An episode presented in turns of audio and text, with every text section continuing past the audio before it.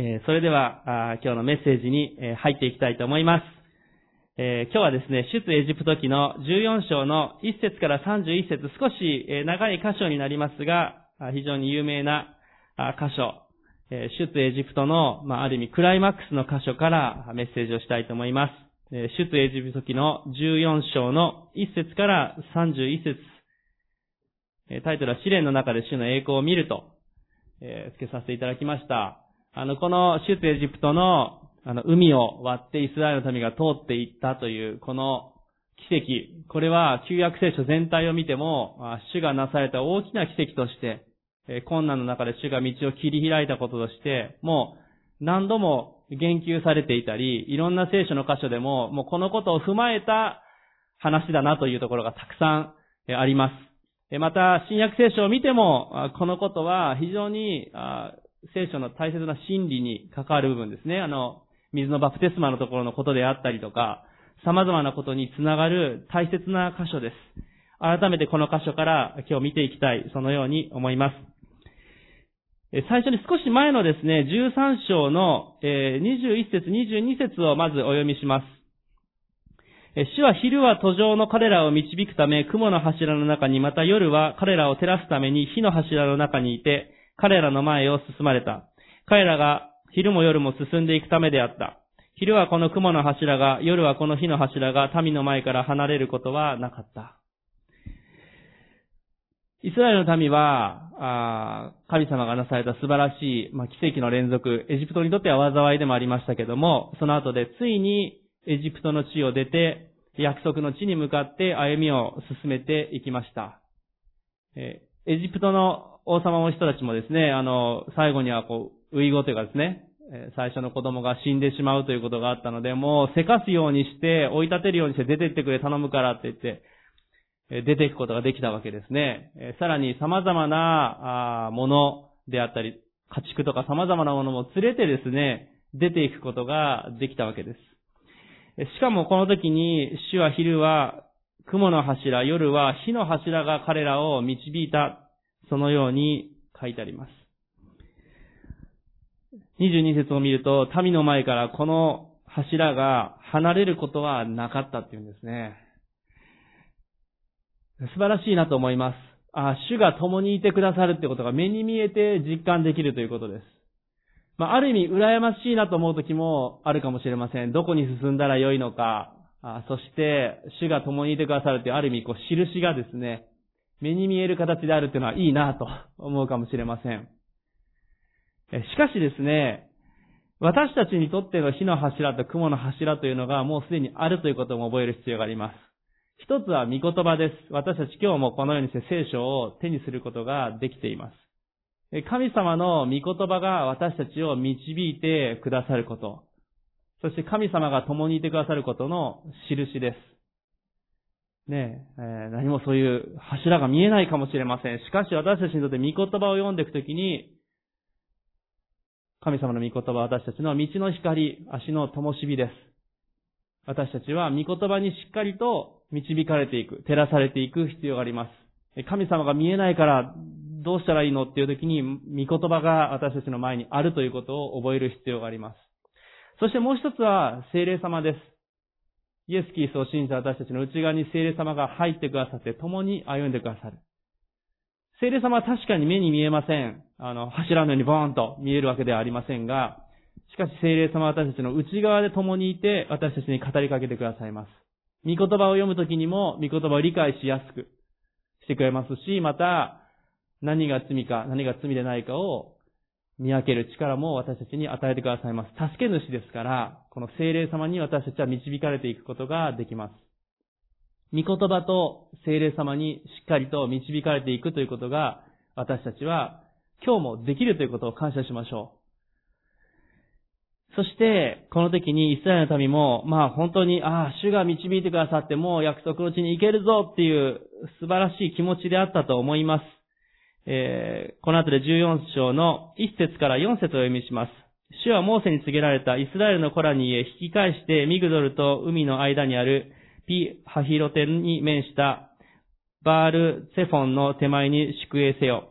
あなた方はそれに向かって海辺に宿営しなければならない。ファラオはイスラエルの子らについて彼らはあの地で迷っている。アラノは彼らを閉じ込めてしまったという。私はファラオの心を堅くなにするので、ファラオは彼らの後を追う。しかし私はファラオとその全軍勢によって栄光を表す。こうしてエジプトは私が主であることを知る。イスラエルの子らはその通りにした。ここで、なんと主が言われた命令、まあもちろんこの雲の柱と火の柱に導かれていますから、それについていってるわけですが、なんとモーセに告げられたその言葉というのは引き返せって言うんですよ。せっかくエジプトから出てきたのに、引き返してですね、しかもこの場所というのは海辺ですけども、ある意味こう、山に囲まれて、もう、逃げられないような場所に引き返していけというふうに、そこに向かうようにというふうに主が命じられたんですね。まあ、皆さんがこのように命じられたらどうでしょうかねえ。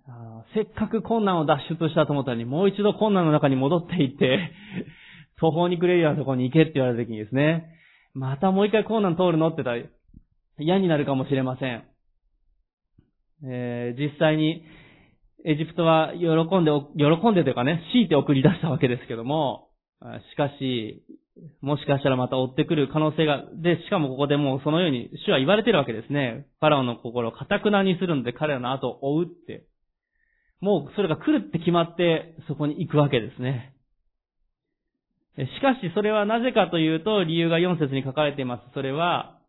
エジプトのこの軍隊が、あある意味滅ぼされることによって主の栄光が表されるためだと。まあある意味、おとりじゃないですけど、イスラエルの民がその迷ってる様子を見て、そこにエジプトが、軍隊が追いかけてきて、奇跡が起こり、主の栄光が表されるということを、主は言われたわけです。すごい命令だなっていうふうに思います。しかし、ここで、イスラエルの民がしたことというのは、4節の最後にある通りです。イスラエルの子らはその通りにしたっていうんですね。もう散々主の奇跡をたくさん彼らは見てきました。奇跡をたくさん見てきて、そして、え主に導かれて行くことができたっていうことを感謝しました。そしてその時に、彼らは、もう困難に行くとしても、主に従っていこう。そして彼らは主の命令に従って、この困難の中に出ていくわけです。この時にもうすでにエジプトの軍隊がやってくること、エジプトの王様の心が堅くなになることはもうある意味予言されてるわけですね、主から。で、困難に戻るということも分かってるわけです。でも喜んで、その通りに彼らはした。ね。えー、ある意味この私たちにも少し似ている部分があるかもしれません。私たちの歩みの中で聖書が言っているのは、私たちのこの時代にも多くの困難があるということです。信仰を持って歩むときには戦いが多くあります。えー、イエス様を信じたら病にならないとか問題がなくなる。もちろん、主に祈る中でそれが消え去るということも私たち体験し奇跡を見ることももちろんできます。しかし完全に病がなくなる、完全に問題がなくなる。全くコロナ禍にもクリスチャンは合わないとかですね。そういうわけではないわけですね。私たちは困難の中を通っていきます。しかし、この箇所と同じです。主はその中で栄光を表すというふうに約束されている。それは今日ここにいる私たちにも約束されていることですね。私たちも癒しであったり、問題の解決であったり、また何者も私たちを神の愛から引き離すことはできない。また私たちがイエス様を信じた時に与えられる永遠の命を奪い去ることは誰もできないということ。もう私たちは困難通ることと、そして主の栄光を見ることが、もうすでに約束されているということです。そして最高の栄光は、天で私たちが主とまみえることができる、永遠に住まうことができるという、それがもう約束されているということですね。ですから、このイスラエルの民の、この一節から四節っていうのは、まさに私たちここにいる一人一人の歩みともつながることであるということです。イスラエルの子らはその通りにしたとあります。さあ、その後でエジプトの王はどうなったでしょう ?5 節から9節を見ます。民が去ったことがエジプトの王に告げられると、ファラオとその家臣たちは民に対する考えを変えていった。我々は一体何ということをしたのか。イスラエルは我々のための労役から解放してしまったとは。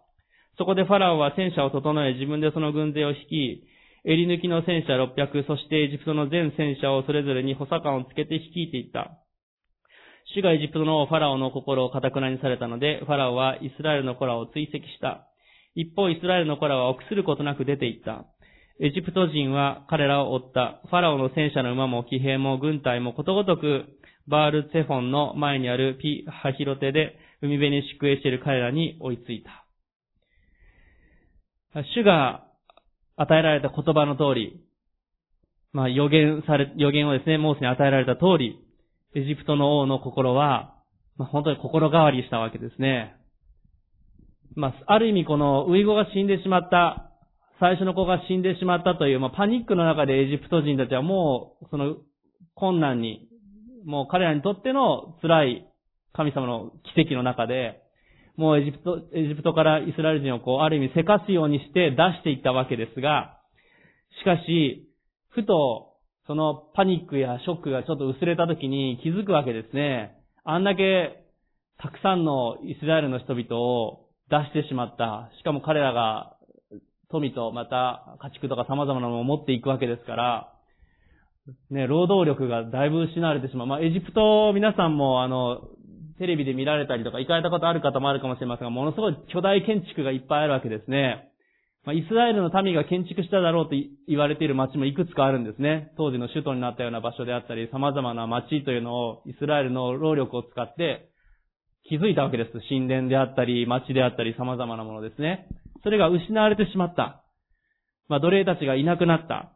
えー、なんてことを慌ててしてしまったんだろうと彼らは心変わりして追いかけて連れ戻そうと、えー、そのように思ったわけですね。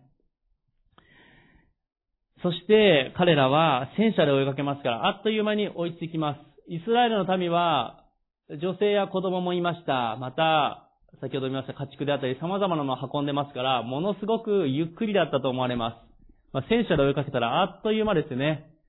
あの、うさぎと亀じゃないですけど、あっという間に追いつける、えー、距離であったと思います。そしてついに追いついていった時に、イスラエルの民がどうなったか、えー、10節から12節をお読みします。ファラオは間近に迫っていた。イスラエルの子らは目を上げた。するとなんとエジプト人が彼らの後ろに迫っているではないか。イスラエルの子らは大いに恐れて主に向かって叫んだ。そしてモーセに言った。エジプトに墓がないからといって荒野で死なせるためにあなたは我々を連れ連れてきたのか我々はエジプトから連れ出したりして一体何ということをしてくれたのだエジプトであなたに我々のことには構わないでエジプトに使えさせてくれと言ったではないか。実際この荒野で死ぬよりはエジプトに使える方が良かったのだ。まあ、この戦車で追いかけられてますから、まあ、あの、荒野のあたりに入っていくわけですね。えー、荒野の入り口ぐらいのところが引き返して、まあ、荒野ではない場所のあたりではなり、ありますが、しかし、まあ、ある意味、氷を落としてた場所と言えるかもしれません。戦車で追いかけると土煙がですね、600台の戦車ですから、すごい土煙が巻き起こって、間近に迫っていたって言って目に見えるほどではなかったかもしれませんが、600台の戦車が追いかけてくる土煙がブワーっと向こうから迫ってくるわけですから、すごい恐怖ですね。それが見えたということだと思います。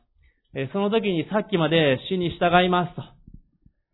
ある意味喜んで踏み出していたイスラエルの民だったわけですね。しかし、その時に、恐怖がやってきてしまいました。困難に本当に直面した時に彼らは不安や恐れに支配され、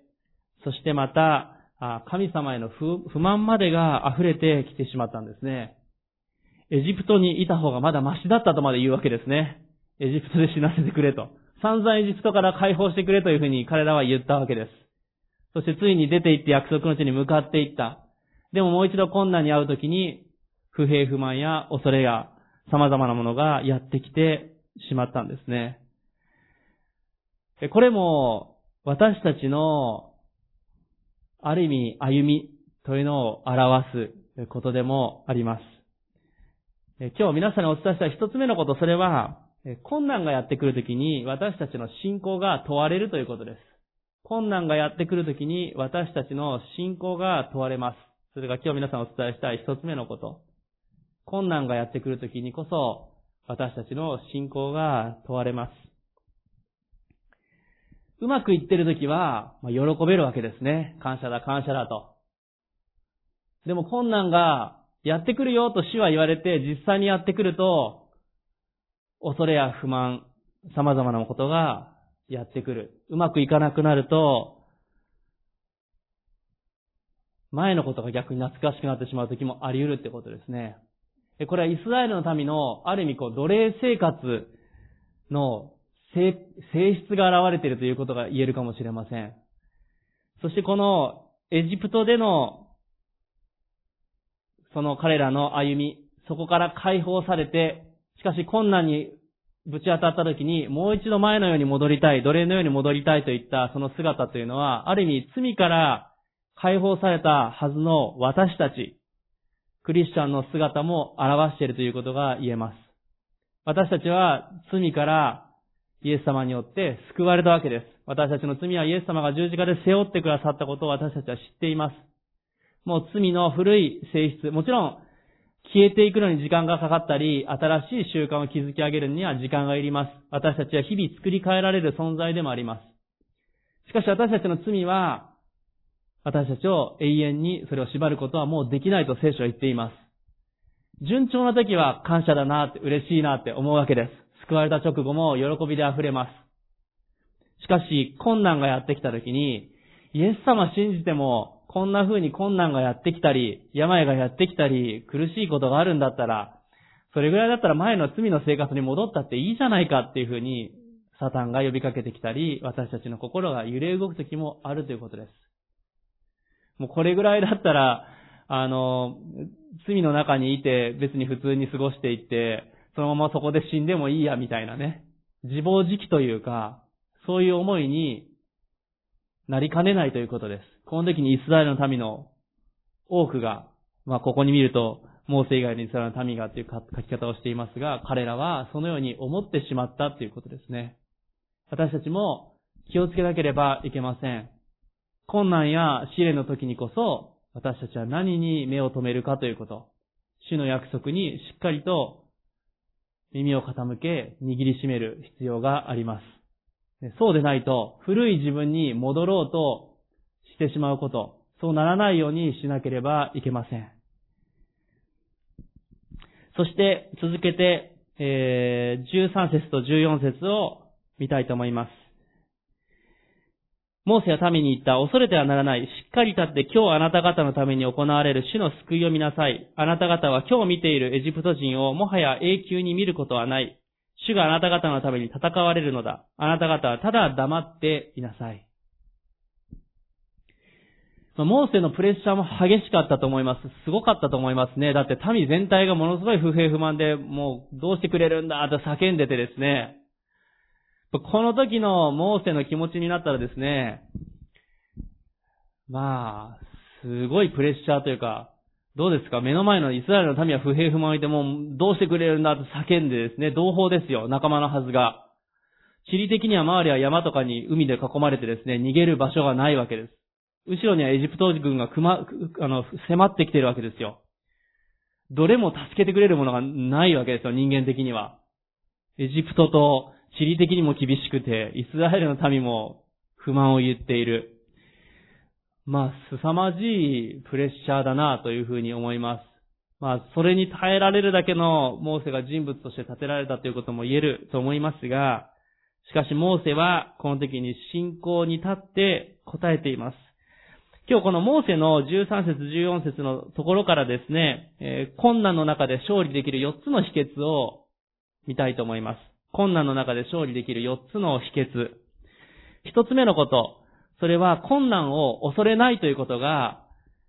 困難の中で勝利できる秘訣の1つ目のことです。困難を恐れないということです。困難の中で勝利できる4つの秘訣のうちの1つ目、それは困難を恐れない。モーセは民に言いました。恐れてはならない。ったんですね。問題を恐れなくて私たちを私たちが信じている神様をある意味恐れなさいということです。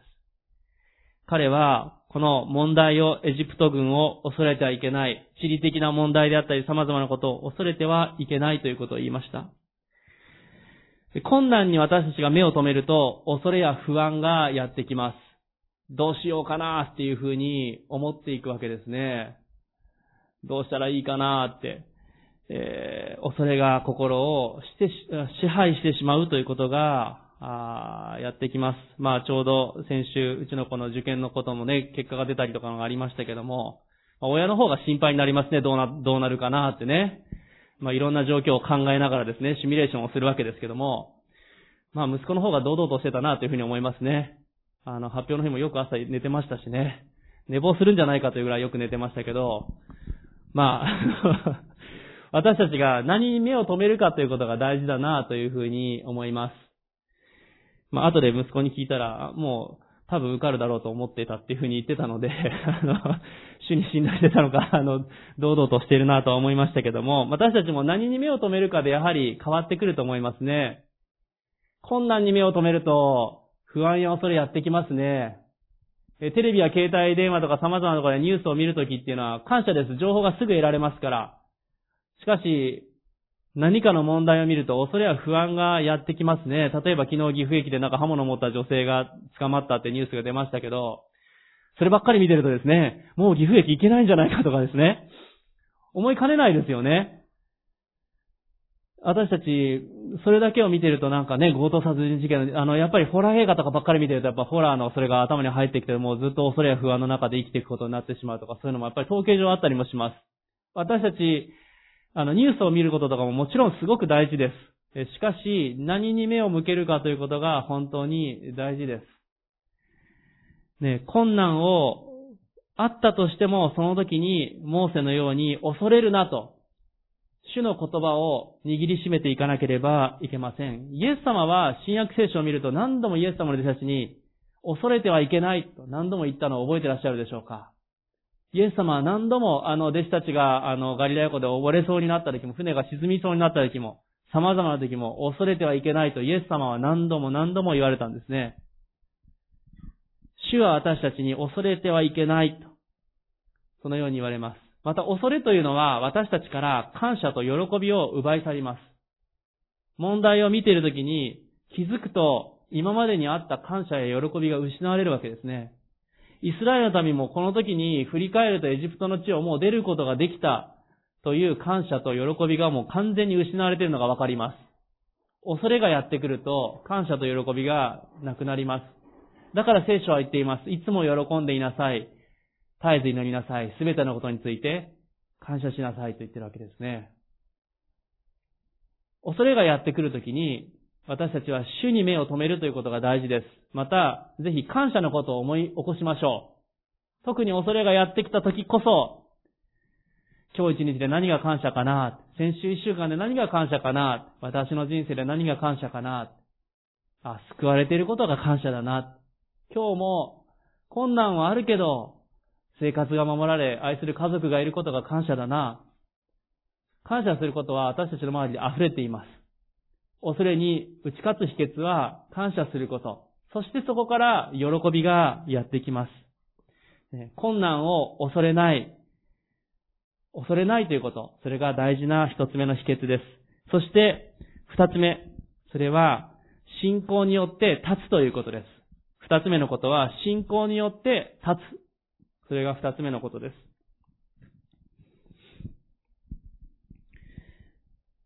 モーセはこの13節の二つ目のことで言ったことは、しっかり立って、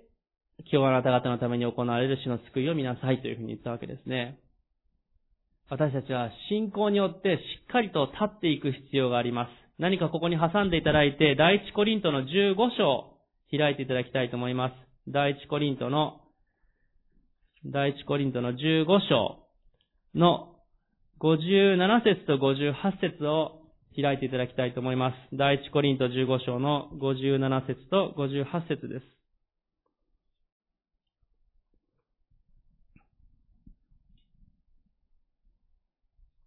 第一コリント15章の57節と58節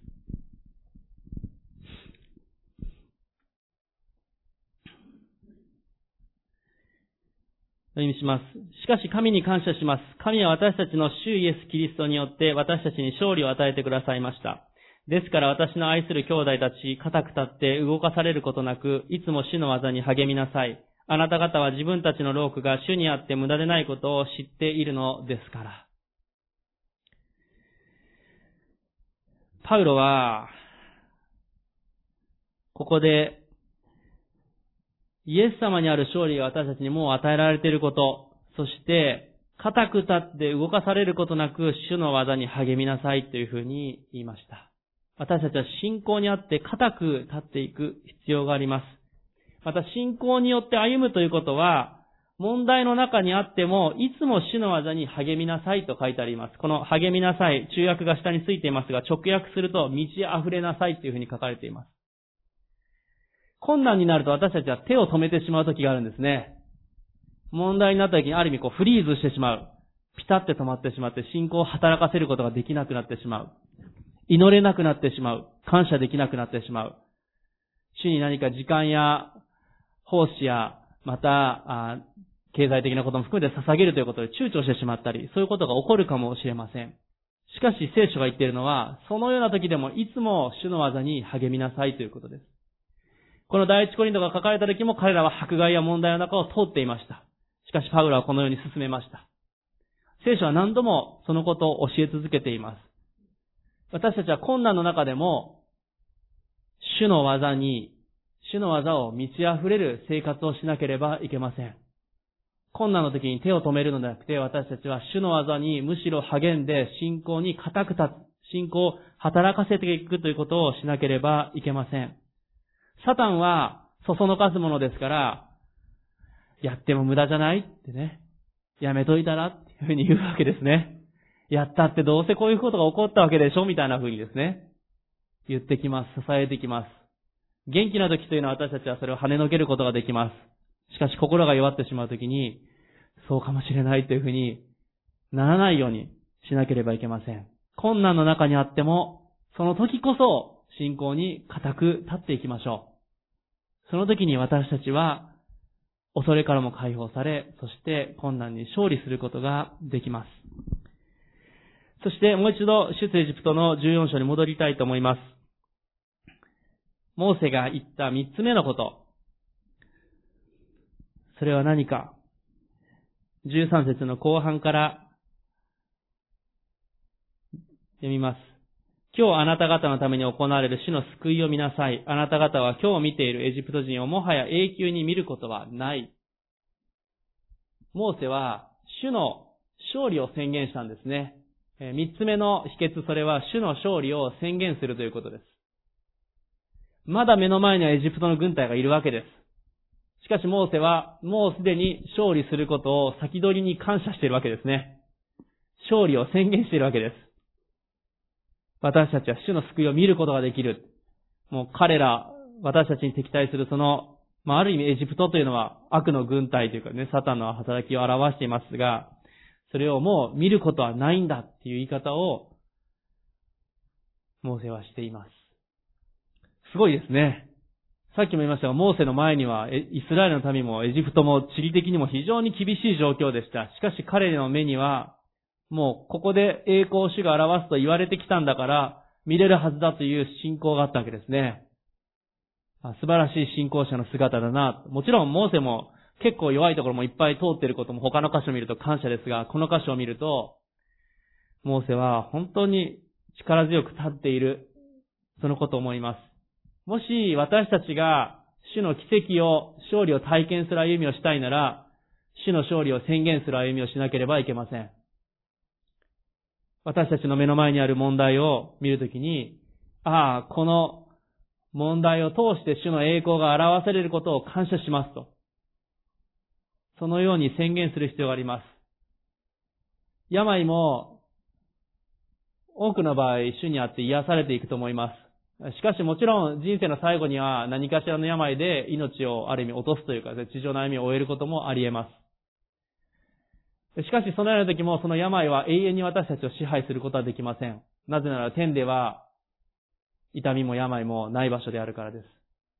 私たちは病に対して病は永遠に私たちを縛ることはできないと宣言することができます。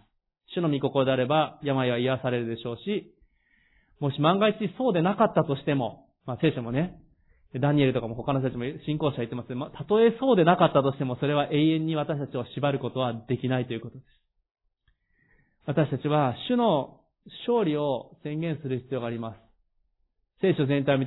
ていくときに、主はサタンを打ち砕くことが、私たち信仰者は主の勝利の行列を共にすることができると書かれていますから、私たちは勝利を宣言することができます。モーセは困難を見ましたけども、その困難の先に、困難を通して起こされる主の奇跡と栄光を彼は見ていたということです。すごいことだなと思いますね。私たちの人生にも困難や様々なことがあります。しかしそこを通して、主が本当にすごい栄光をその分表してくれるということを期待しましょう。この試練辛いな。この状況辛いな。でも、それだからこそ、主が素晴らしい奇跡が見せてくださるんじゃないでしょうか。私たちは弱い。だからこそ主の強さが表されるんだと思います。私たちが強いんだったら、主の素晴らしさは少ししか現れないかもしれません。主は素晴らしいですけどもね。でも私たちは、自分の弱さの中で、足らなさの中で、主の素晴らしさを、栄光を見ていくことができます。だから日々、主の勝利を宣言しましょう。主がこの問題にも立ち向かう力を与えてくださる。勝利できることを感謝します。宣言していきましょう。今ちょっと30秒だけ時間取ります。今皆さんが抱えている問題や様々なことあるでしょうか？今心の中で思いながら、その問題を通して主の栄光が表される勝利があることを感謝します。今、心の中で宣言しましょう。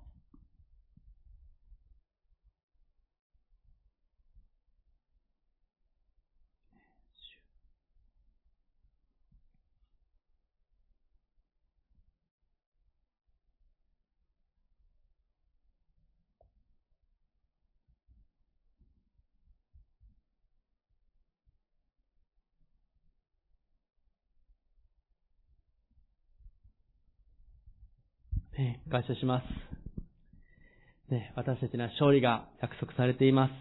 感謝したいと思います。そして最後4つ目のポイントですが、それは14節主があなた方のために戦われるのだ。あなた方はただ黙っていなさい。4つ目のこと、それは主を待ち望むということです。困難の中で勝利する4つ目の秘訣、それは主を待ち望むということです。ただ黙っていなさい。黙るというのは難しいことですね。調子がいい時、いや、心が静かな時は黙るのは簡単ですが、問題や様々なことがある時っていうのは心が騒ぐわけですね。いっぱい自分の声が聞こえてきますね。祈っているはずなのに、自分の声ばっかり響いてくる。経験したことないですか？もう静まろうとしても自分の心の声ばっかり聞こえてくる。私たちはしかしそのような時に、モーセはここで黙っていなさい。これは完全に主に委ねなさいということを言っています。待ち望みなさいということを言っています。えー、何か挟んでいただいてもう一箇所開きたいと思います。詩編の42編の5節です。詩編42編の5節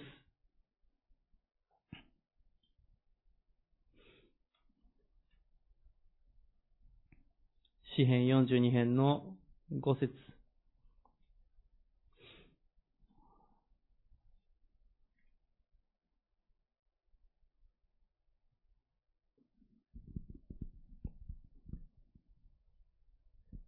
詩編42編の5節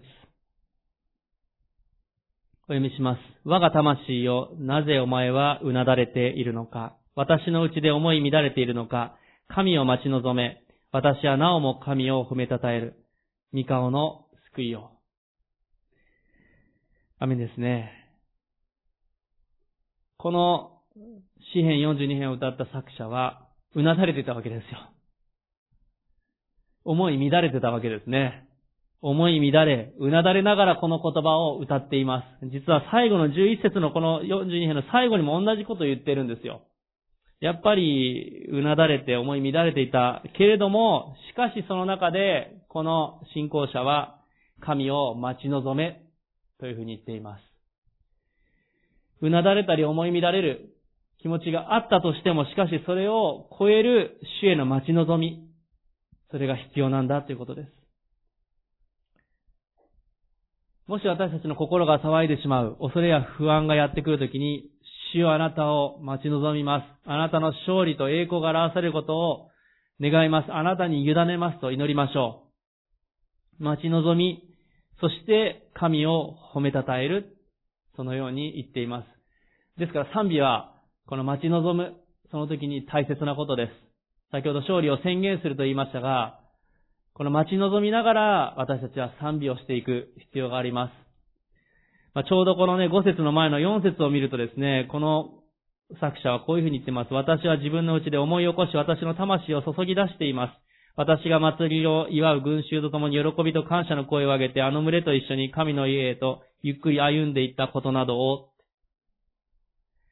この作者は、この今は群衆と共に喜びの声を上げた場所にいないんですけども、かつての感謝のこと、喜びを思い返しているんですね。さっき言った感謝すること、喜びを思い返すということをしています。待ち望みながら感謝していくことを思い起こしていく、そして主に委ねていくということです。どうでしょう？皆さんの人生を振り返るときにたくさんの主の奇跡や勝利を体験してこられたことと思います。それはこれから先の人生でも同じように続いていきます。そして私たちの人生の最後というか、地上での歩みが終えるときも、私たちは栄光の中で、主の御そばに行くことができるわけですね。完全な勝利が私たちには待っています。私たちはあの、ある意味こう、聖書ね、マラソンのレースに人生を例えていますけども、競技をする者は最後にゴールを切ることができる栄光の冠がもう用意されていると聖書は言っていますから、私たちはそのことを踏まえて、主を待ち望み、主の力によっていかなければいけません。この待ち望むというのは、自分のある意味力を捨てるということです。自分で頑張ろう、自分で何とかしてしまおう。もちろん、ある程度のことを私たちする必要があります。ね。時に信仰を働かせるということも大事です。しかし、気をつけないといけません。私たちは主に委ねていく。主は天と地を作られた方だから、この困難も打ち砕くことができる。実際モーセは、この海の中に道ができていくということを体験するわけですね。イスラエルの民もそれを見ることができました。たとえもう道が見えない、そのように思ったとしても、主は道を作ることができる方だということを、この出エジプトの箇所は私たちに実際に起こったこととして語ってくれています。イスラエルの多くの民がこの奇跡を体験していったわけです。これが作り話じゃないかという人たちもあったりもします。しかしどうでしょう何十万、百万と超えるぐらいのイスラエルの民たちがですね、嘘つけるかって言ったらつけないと思いますね。えー、大奇跡の捏造はなかなか難しいと思います。できないと思いますね。昔なんかね、あの、どうやったらこの海が割れるかっていうのを、なんか多分ナショナルジオグラフィックかなんかのね、映像で番組が見たことあるんですよ。なんか、なん、なん、すごい薄い海辺のところでものすごい風がすごい勢いで吹き続けると、道が分かれて開く可能性があるみたいなね、えー、そういう映像が出てたことがあったんですよね。私がいた大学のキリスト教概論でね、あの、ちょっと、あんまり、どうかなと思いながら、あの そういう聖書信仰的な方じゃない先生だったんですけど、奇跡は人間的にも起こるんじゃないかっていうような感じの話でですね、ええーって思ったんですね。でもですね、見てるとですね、なんか、実際に風が起こったらどうなるでしょうって言ってやってね、でもね、その風ではね、人がとても歩いていけるような風じゃないわけですよね。吹き飛ばされていくみたいな。まあ、ありえないなってね。でも、主は何もないところから世界を作り出すことができる方ですから、そんな人間的な限界を考える必要はないわけですね。主は天と地を作られた方ですから、すべてを支配しておられます。なぜこのコロナ禍がやってきたかも、主が許されたから起こったと思います。もちろんその中で命を落とされたり困難の中にある方のことを覚えて祈る必要があります。しかし、主はそれらを止めることもできるし、その中で勝利を私たちに見させてくださることももちろんできる方だということを覚える必要があります。さあ、最後に、出エジプト記の14章の後半を見て終わりたいと思います。14章の、まず15節から22節を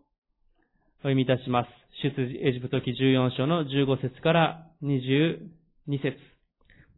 主はモーセに言われた。なぜあなたは私に向かって叫ぶのか。イスラエルの子らに前進するように言え。あなたはあなたの杖を上げ、あなたの手を海の上に伸ばし、海を分けなさい。そうすればイスラエルの子らは海の真ん中の乾いた地面を行くことができる。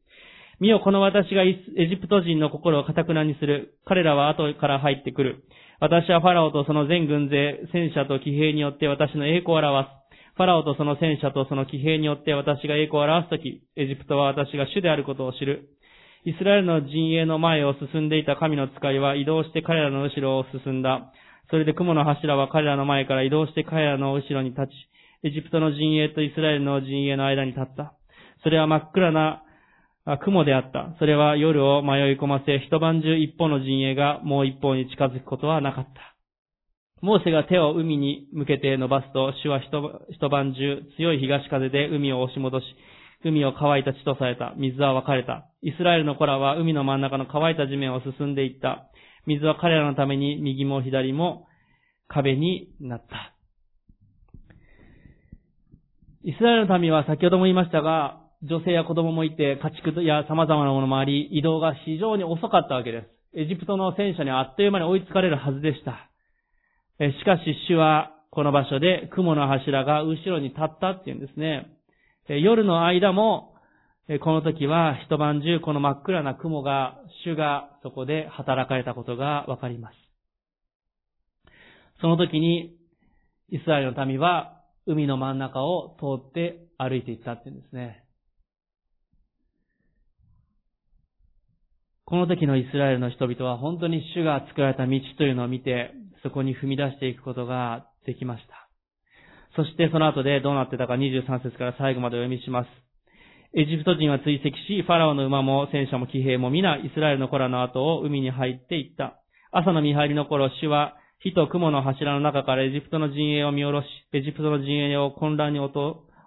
し入れ、戦車の車輪を外してその動きを阻んだ。それでエジプト人は言った。イスラエルの前から逃げよう。主が彼らのためにエジプトと戦っているのだ。主はモーセに言われた。あなたの手を海に向けて伸ばし、エジプト人とその戦車、その騎兵の上に水が戻るようにせよ。モーセが手を海に向けて伸ばすと夜明けに海が元の状態に戻った。エジプト人は迫り来る水から逃れようとしたが、主はエジプト人を海のただ中に投げ込まれた。水は元に戻り後を追って海に入ったファラオの全軍勢と戦車と騎兵を覆った。残った者は一人もいなかった。イスラエルの子らは海の真ん中の乾いた地面を歩いて行った。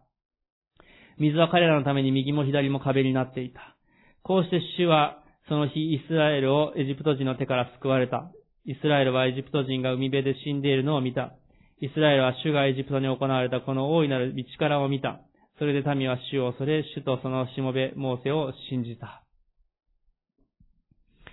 エジプトの軍隊は海の中で溺れてしまいました。全滅してしまったわけですね。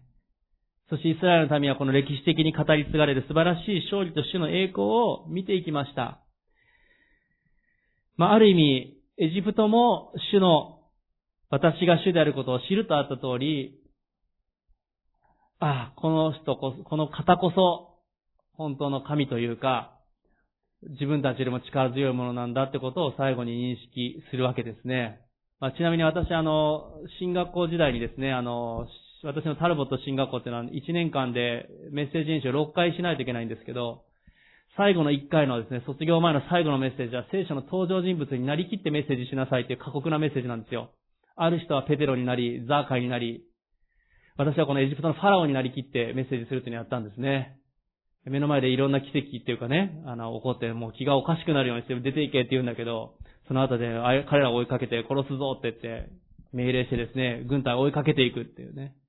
そして最後にこう、海がバーっと、こう、戻ってきて溺れていくときに、まあ、彼が悔い改めたとは聖書を言っているわけではないので、でも自分が全部の全権力、まあエジプトの王ってのは神でもあるわけですから、神だと人々は信じてたとかね、自分でそう言ってたわけですけども、自分ではなくてもっとすごい神がいたということを、が分かったと言って死んでいくというメッセージで閉じたわけですね。まあ、ちなみにこのメッセージの練習を英語で完全暗記でやらないといけないわけですから、しかもなりきってですね、こんな感じでこうやってやるわけですよ。国立公園に行ってですね、もう一日中5、60回ぐらいメッセージの原稿を3日ぐらいかけて読みながら完全暗記でやって、こう踊り、こう身振り手振りも全部やったわけですけども、自然公園でですね、彼らを追いかけて殺せ殺せとかの練習してたわけなんですけど、なんとですね、あの、おかしい人がいるって通報されて警察がやってきてしまったっていうですね、思い出なんですね。まあ、ファラオの気持ちになってですね、見てみると、すごいことだなと思います。ねえ、あの、なんか、それが受けてですね、あの、いい成績いただけたんですけど、私の友達たちが続いてネブカドネザル王になったりですね、なんか悪役キャラがみんなその後でメッセージをやるようになってしまってですね、なんか面白いクラスでしたけれども、あの、みんな世界中で今頑張ってますけども、あの、思い出の箇所でもあるんですね。えー、でも本当にすごい奇跡です。そしてエジプトの歴史では実はあまりこれ書き残されてないんですよね。まあ、なぜかというと、基本的に歴史は負けた記録っていうのは消しますから、誰かに裏切られた死んだっていうのも消されてます。あの、ツカンターメンもね、なんで殺されたのかが不明だとかですね。歴史っていうのは改ざんされます。でもイスラエルの民はこの勝利を書き残し、もうこの地域全体、世界中で語り継がれていく奇跡になっていったわけです。主は、この、主テジプト記14章の4節にあった、ファラオの心を堅くなにし、しかしこのファラオの軍勢によって栄光を表す、エジプト私が主であることを知るという御言葉を確かに成就されたんですね。イスラエル民は、はいと従っていき、しかし困難の中でつぶやき文句を言った。しかしそれでもモーセの励ましによって彼らは歩んでいった。そして振り返ると確かに主の奇跡と栄光が起こったっていうことです。このエジプトの軍隊の死というのは、まさにこのイスラエルのためにとって完全に奴隷の身分から解放されたことをある意味表していたと思います。私たちを、彼らを支配していたものがもう滅び去ったのを目の前で見ました。古い時代の象徴、ある意味罪の支配を表すものがもう葬られたということを表しています。この、シュエツエジプトのこの海を分けるというのは、後にバプテスマを表すこととなっていきました。まさに古い象徴であったエジプトの軍隊は、海の中で死んでいったんですね。古い支配は、罪の性質は、イスラエル民が元に戻りたいとまで言ってしまったあの罪の性質は、もう完全に死んだんだということです。そこを通ったイスラエルの民は約束の地への歩みを進めていくことができたわけです。私たちも、まあ、多くの方々が水のバプテスマを受けておられると思います。バプテスマを通して私たちはある意味罪に死に、新しい人生を歩むことを表しています。私たちは古いものに戻らないように、古い罪の奴隷に戻らないように新しい歩みを進めていくことをここでも表しているんですね。今日最後に皆さんにお伝えしたいこと、それは試練の中でこそ主の勝利を体験することができる、そのことをお伝えしたいと思います。試練の中でこそ主の勝利を体験できます。試練がない人生もいいなと思う時もあります。しかし試練があるからこそ主の勝利を体験できる。パウロもそのように言っています。彼は困難を喜ぶとあえて言いました。なぜならキリストと自分が一つとなることができるから。イエス様も困難を歩まれたから。そしてキリストの勝利を体験できるから。私たちなかなかパウロのようにそこまで言えないかもしれません。しかし私たちも試練や困難の中でこれらは完全に私たちを支配できない、勝利できるということを宣言して進んでいく必要があります。イスラエルの民もこの後もあらので、上や渇きや、時に主への不平不満や、ものすごいいろんなところを通っていきました。私たちも信仰生活の中で、上や渇きや様々な困難、時に失敗をする時もあるかもしれません。しかし人生のこの旅路を通して主の栄光や奇跡を私たちは見ていくことができるんですね。そして主は私たちがもう行き詰まってもう無理だと思った時に奇跡の道を開いてくださるということです。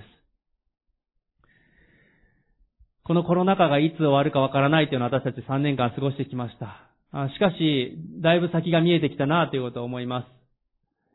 もともと3年前の時にもこのコロナ禍というのが永遠に私たちを支配することができないということは確かに分かっていたけれども、3年振り返る時に私たちは、